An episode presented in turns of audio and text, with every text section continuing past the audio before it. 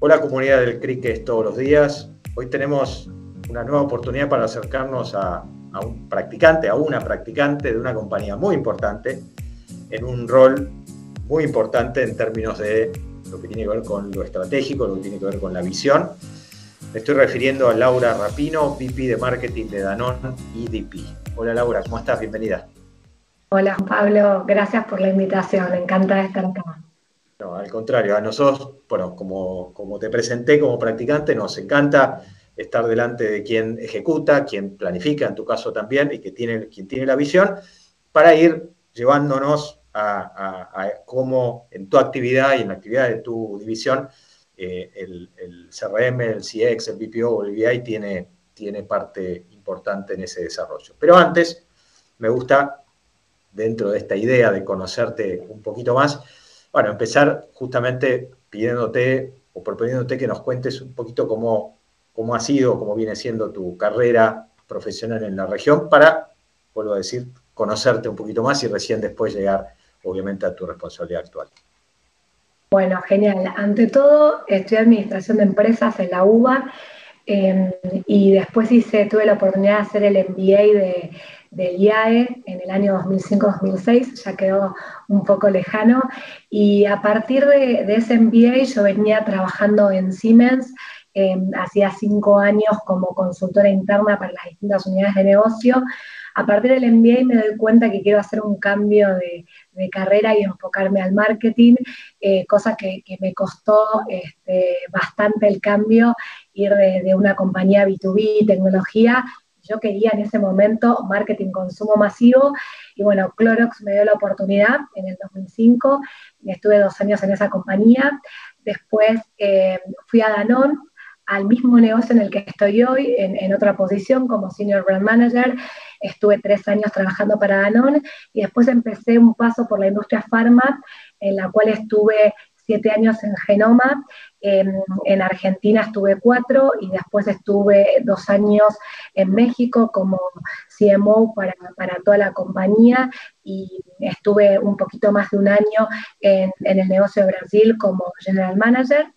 Em, y después de, de esas expatriaciones México-Brasil, para compatibilizar vida familiar necesitaba volver a Argentina, así que tuve un paso por ELEA, eh, de un año en el 2018 em, y, luego por Johnson Johnson en el negocio de, consumo también em, de un año con responsabilidad por todo lo que era para ellos Latinoamérica Sur, que incluía Perú, Ecuador, Chile, Argentina, Uruguay, Paraguay y Bolivia, hasta que previo a la pandemia, en, enero del 2020, bueno, me volvieron a invitar de Danone a tomar eh, el cargo que tengo actualmente y, bueno, desde ese momento, este, con, todo lo que pasó, pandemia, COVID, mediante, este, sigo en, esta posición, en esta compañía. Wow, qué movilidad y qué mercado, ¿no? Porque te fuiste a mercados de millones y millones de personas. Así que evidentemente esa, esa proyección que buscaste del B2B al B2C no solo la lograste, sino que la lograste en espacios y, en, mercados de millones de CIS. Así que muy, muy rico ese cambio. Ahora, y llevándote a, tu empresa actual, a Danone, en tu rol actual como VP de marketing, ¿qué, contar o contarle a la audiencia brevemente en qué consiste ser VP de marketing de una empresa de consumo masivo, donde imagino que hay cierta convergencia entre el rol de marketing, la gestión comercial, la gestión de clientes.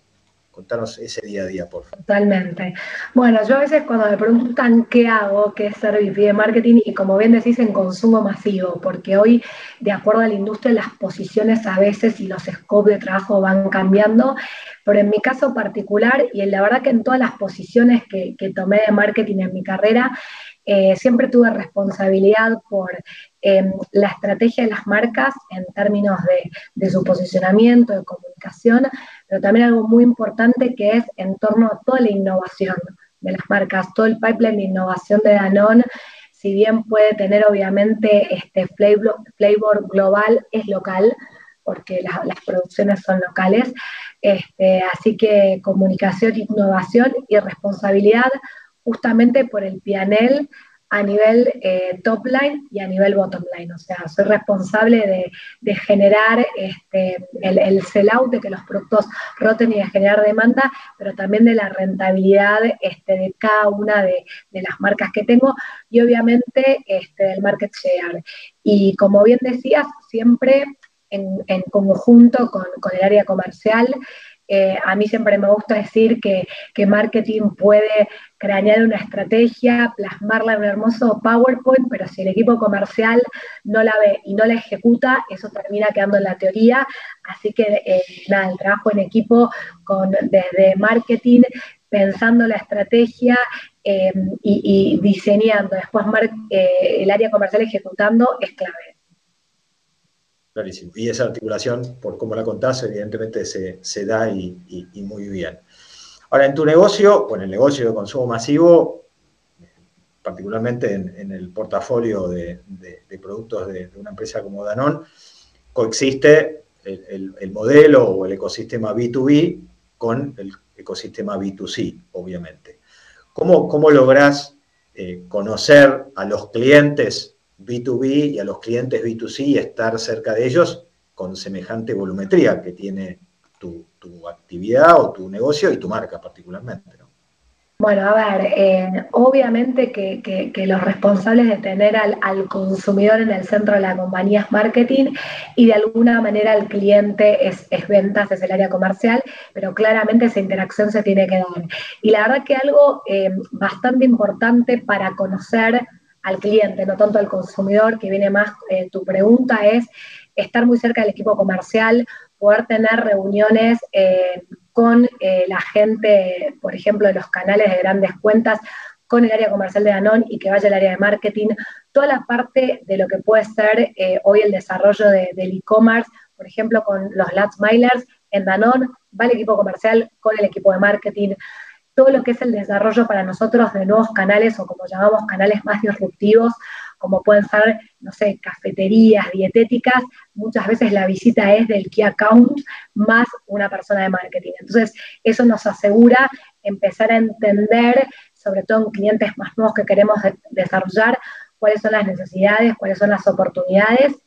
Y también, y esto es algo que, ha traído Anon desde Global y que en Argentina lo implementamos, empezar a mirar portafolio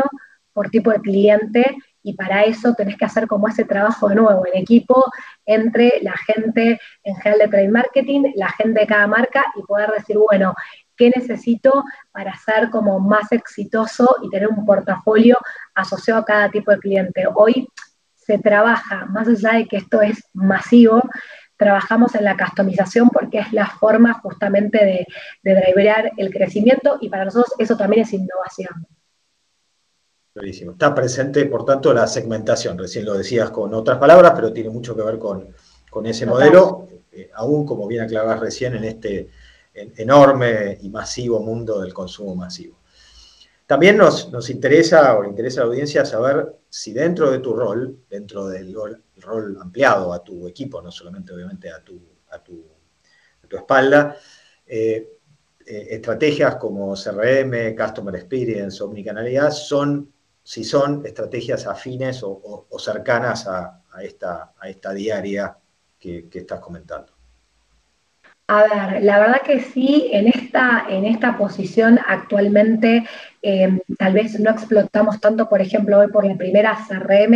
eh, es algo que estamos tratando de, ver cómo darle alguna vuelta para, para alguna de nuestras marcas. Sí, la respuesta la estoy dando pensando en marcas, pensando obviamente en compañía,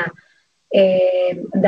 y en nuestro partner que es Logística La Serenísima, que es parte del grupo Danone y que da servicios a Danone y a Mastelone, ahí sí CRM en función de los clientes es algo que, obviamente que se gestiona, pero desde el lado de marcas, tal vez por el tipo de producto, es algo que tenemos oportunidad y que estamos crafteando cómo puede ser como una buena forma de abordarlo. Em, obviamente, otra de las estrategias que mencionas que tiene que ver con la omnicanalidad es algo que tenemos presente, porque claramente hoy tenemos que poder eh, justamente tener una estrategia este, enfocada en la omnicanalidad con la diferenciación que cada uno de los canales y de los segmentos requiere. Y justamente en pos de la segunda estrategia que dijiste, que es de tener como un customer experience que sea eh, satisfactorio, ¿no? Y esto es algo que nosotros nos enfocamos y que también eh, doy como el ejemplo en pandemia a través del trabajo de logística de la Serenísima con el lanzamiento de la Serenísima va a tu casa, que es nuestro B2C, eh, que obviamente todavía es acotado, no es full nacional. Ahí sí es donde pusimos en práctica todo esto que estás mencionando desde SRM para justamente poder tener como el nivel de, de recompra que necesitamos también asegurar y medir un customer experience distinto este, para que nuestros KPI funcionaran y eh, ver cómo cuadraba esto que era nuevo en este concepto de omnicanalidad. Creo que este proyecto que lleva dos años de vida y que seguimos viendo cómo escalarlo, de alguna manera resume y lo usamos mucho como test and learn de lo que podemos seguir haciendo en esta materia este, de una manera mucho más ampliada. Y, suponiendo que, que este, esta esta vuelta a la normalidad que, de todos cambió en algo, imaginamos o imagino que este, la Serenísima en Casa es, un, es un ongoing, ya no, no es una duda, digamos que ese es un proyecto a, seguir, tanto sea para ese, esa experiencia B2C directa o direct to consumer que tienen, más todo este ecosistema complejo y donde mencionaste segmentación como parte del proceso para el B2B, cuánto les aporta hoy y cuál es la visión, en todo caso, si querés compartirla a futuro, la tecnología. ¿Dónde ves o dónde, dónde encontrás el aporte de la tecnología en, toda esta eh, versatilidad en la, que han, en la que se han movido desde un modelo B2B2C a un modelo también B2C directo? A ver, la tecnología es clave para poder eh, evolucionar los negocios em, es clave para poder eh, ser más eficiente eh, y justamente para poder, eh, básicamente es un habilitador para poder crecer. Nosotros hemos estado haciendo este,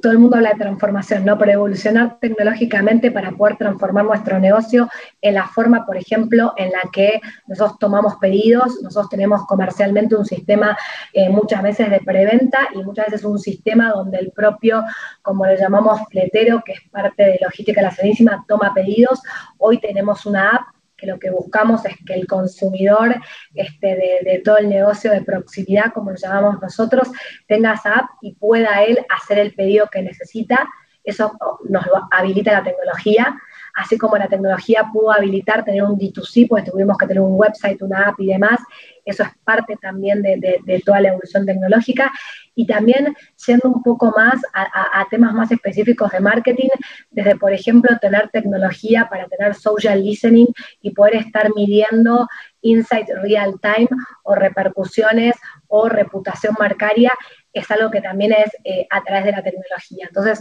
somos unos convencidos de que justamente en comparación con otras industrias, consumo masivo a veces está todavía haciendo el catch-up pero sabemos que es un gran habilitador eh, para operaciones más eficientes, este, justamente para poder seguir creciendo y para dentro de marketing poder, en un mundo que, estamos en masivo, pero que cada vez exige más personalización, poder hacer precision marketing. Entonces, dentro de, de, mi área en particular, poder tener data que nos permita ir a tribus específicas de audiencia con mensajes customizados, no lo podríamos hacer si no estuviéramos basados en tecnología y en data. Así que estamos en permanente evolución. Clarísimo. Laura, nos ayudaste a conocerte más en relación a justamente ese gran cambio que decidiste en tu vida, que está claro que lo lograste. Nos ayudaste a entender que lo que, lo que llaman o se llama masivo, en realidad, a través de este efecto o esta búsqueda de la segmentación, esta búsqueda de trabajar idealmente hasta eh, la intención del, del uno a uno o de grupos lo más targeteados posibles. Nos ayudaste a eh, entender que en el, en el, tamaño no está, en todo caso, el, resultado, sino justamente en toda esta eh, búsqueda del de, targeting y la búsqueda de la precisión. Así que a esta comunidad que le encanta escuchar que en todos los negocios justamente pueda haber un proceso de,